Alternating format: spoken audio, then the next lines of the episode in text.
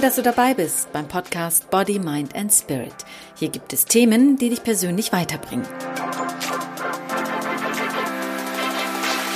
Hallo und herzlich willkommen zu einer neuen Episode. Mein Name ist Emine Zekirke und zu Beginn möchte ich dir gerne von zwei Tatsachen erzählen, die wir nie ändern können und auch nie ändern werden.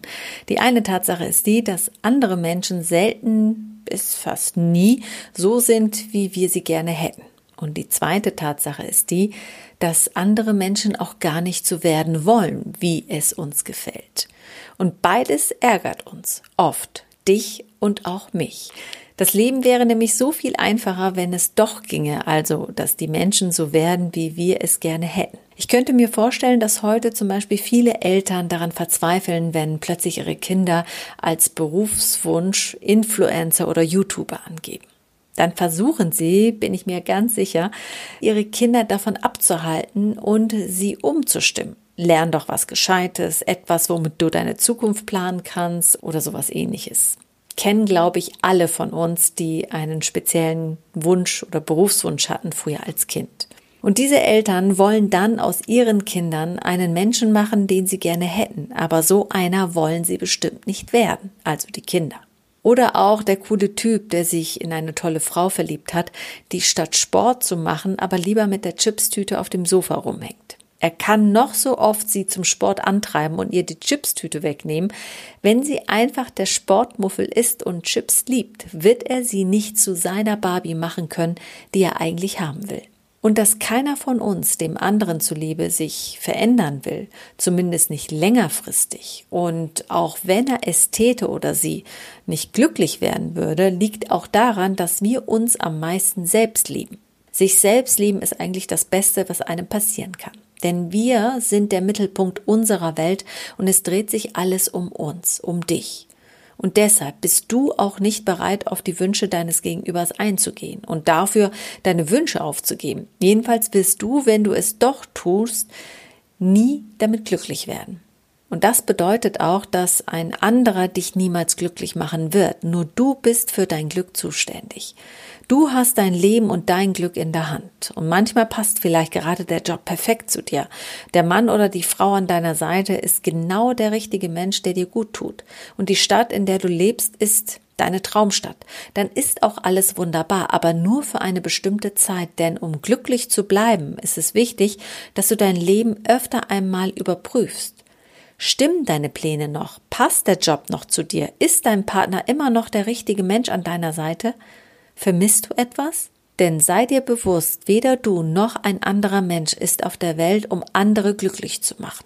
Du wirst nie glücklich werden, solange du dein Glück von anderen abhängig machst und von anderen erwartest. Wir leben in einer Welt, die im ständigen Wandel ist. Daher kannst du gar nicht an dem festhalten, was du hast. Überprüfe also regelmäßig dein Leben. Das tust du doch mit deinem Auto auch, oder? Muss dein Auto nicht alle zwei Jahre zum TÜV? Oft sind Menschen, die nicht glücklich sind und ihr Glück von anderen abhängig machen, auch neidisch. Neidisch, weil sie das vermissen, was andere haben und gerne das hätten, was andere haben. Es kann viele unterschiedliche Formen von Neid geben. Zum Beispiel kannst du Neid empfinden, wenn du mitbekommst, dass ein Kollege, ein Freund, ein Familienmitglied, wer auch immer eine Idee von dir geklaut hat und sie umgesetzt hat und damit auch noch erfolgreich ist.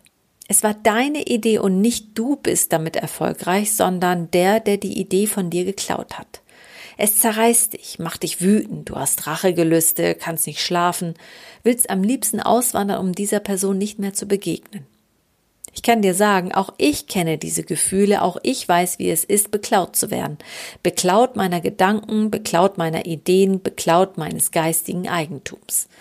Ach, ich könnte jetzt so vieles erzählen, wer, wie, wo, aber darum geht es gar nicht, sondern es geht um Akzeptanz das zu akzeptieren, was ist, was du eh nicht mehr rückgängig machen kannst.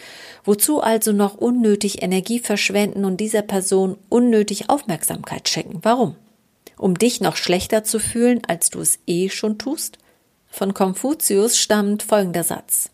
Wer große Meister kopiert, erweist ihnen Ehre. Und genauso ist es. Ich habe auch beim ersten Mal, als ich beklaut wurde, geheult, geschrien und mich unter der Decke vergraben, weil jemand anderes meine Idee geklaut und verwirklicht hat.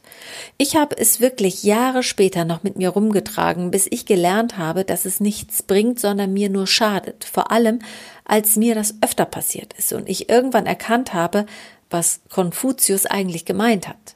Dass es nämlich was Tolles ist, wenn sich jemand durch mich, durch dich inspirieren lässt. Heute sage ich nicht dazu klauen, sondern bereichern. Also, also der Mensch hat mit seinem Handeln nicht sein, sondern mein Leben bereichert, indem er mir gezeigt hat, wie gut ich bin, wie gut meine Ideen sind, dass sie umgesetzt wurden, auch wenn heute andere Namen unter meinen Ideen stehen. Durch diese Akzeptanz erkennst du nämlich auch deine Stärken und weißt, was du kannst. Verfällst du aber dem Neidfaktor und missgönnst der Person den Erfolg, bist neidisch auf diese Person, dann fühlst du dich minderwertig und wertlos, oder? Neid muss nicht immer nur etwas Materielles sein, was du gerne hättest, was andere haben. Es kann auch sein, dass jemand anderes mehr Anerkennung, Liebe, Geborgenheit bekommt, was du auch gerne hättest und nie hattest bzw. hast. Das ist oft zum Beispiel unter Geschwistern der Fall, wenn die Eltern eines der zwei Kinder schon immer vorgezogen haben oder vorziehen. Neid entsteht auch oft, wenn du dich mit anderen vergleichst. Ist er erfolgreicher als ich? Ist sie dünner und schöner als ich? Ist die Internetseite besser als die meiner Firma? Ist ihr Kind klüger als meins? Und, und, und. Vergleiche können nicht nur neidisch machen, sondern Vergleiche sind auch absolute Erfolgskiller.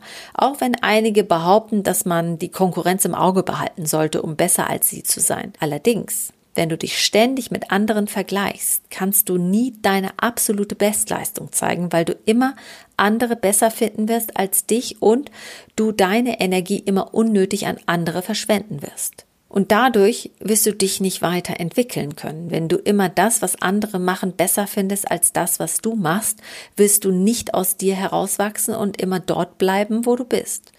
Du selbst bist die Messlatte für dein Leben. Neid kann natürlich auch ein Ansporn sein, noch besser zu werden, deinen Ehrgeiz ankurbeln, doch sobald es in dir ein negatives Gefühl auslöst, ist Neid nur Energieverschwendung und kann dich unglücklich machen. Wenn du oft mit Neid zu kämpfen hast, dann hinterfrage dich und dein Selbstwertgefühl. Egal, ob es um Glück geht oder um Neid, wichtig ist, dass du die jeweilige Situation erkennst und für dich das Positive daraus ziehst, was dir Energie schenkt und nicht Energie raubt.